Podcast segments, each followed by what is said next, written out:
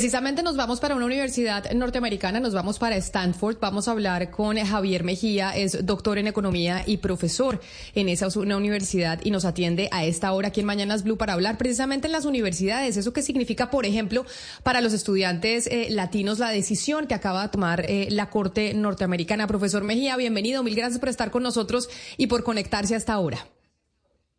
Gracias a ustedes por invitarme. ¿Qué significa concretamente para un estudiante latino? Porque hablemos de lo que nos interesa a nosotros, esa decisión de la Corte. Es un estudiante latino que aspira a llegar a una universidad norteamericana, a una Ivy League como Stanford, en donde usted eh, da clases. Esta decisión, ¿cuáles son las implicaciones que tiene?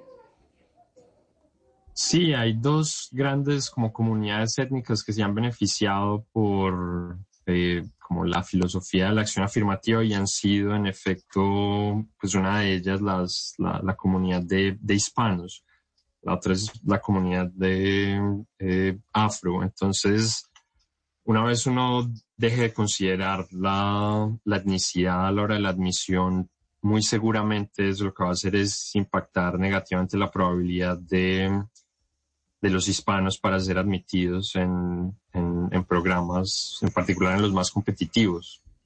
¿Qué es lo que pasa con los hispanos y con los eh, afrodescendientes, por ejemplo, allá en Estados Unidos, en comparación, yo no quiero decir con los norteamericanos, hagamos una comparación con los asiáticos, que también son migrantes en ese país, que sí tienen un nivel mucho más bajo y menos competitivo, y que ahí lo que uno cree que va a poder pasar es que y, esto va a sonar, me van a decir que es, políticamente incorrecto, es que se va a llenar de chinos, de coreanos, de japoneses, eh, las universidades, mucho más de lo que ya están en ese país. Pero ¿cuál es usted como profesor, como que, experimenta precisamente la academia en, los Estados Unidos? ¿Qué es lo que pasa? Más allá del origen, ¿por qué razón eso se ve culturalmente? Yo creo que uno tiene que pensar como en la evolución de... Eh, como el desempeño económico y el éxito profesional de los distintos como contingentes migratorios. Entonces,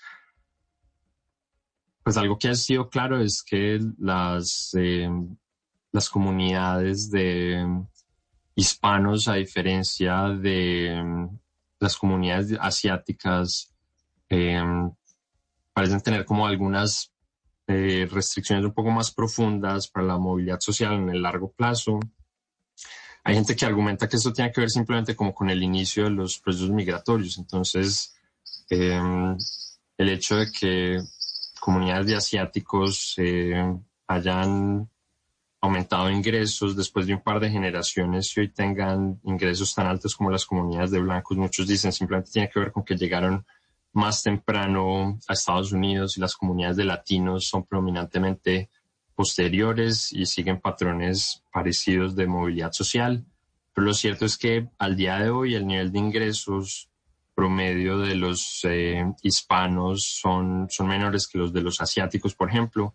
Y eso entonces se traduce en, en, el desempeño en mil cosas en la vida, entre ellas en, en el éxito, digamos, educativo, ¿no? Entonces, yo no creo que exista ninguna razón para pensar que hay elementos como culturales que sean estructuralmente como depresores del desempeño educativo de los hispanos, eh, pero el hecho de que son comunidades menos favorecidas en este momento creo que es consistente con el hecho de que los, los resultados educativos que tengan eh, en promedio sean menos favorables también.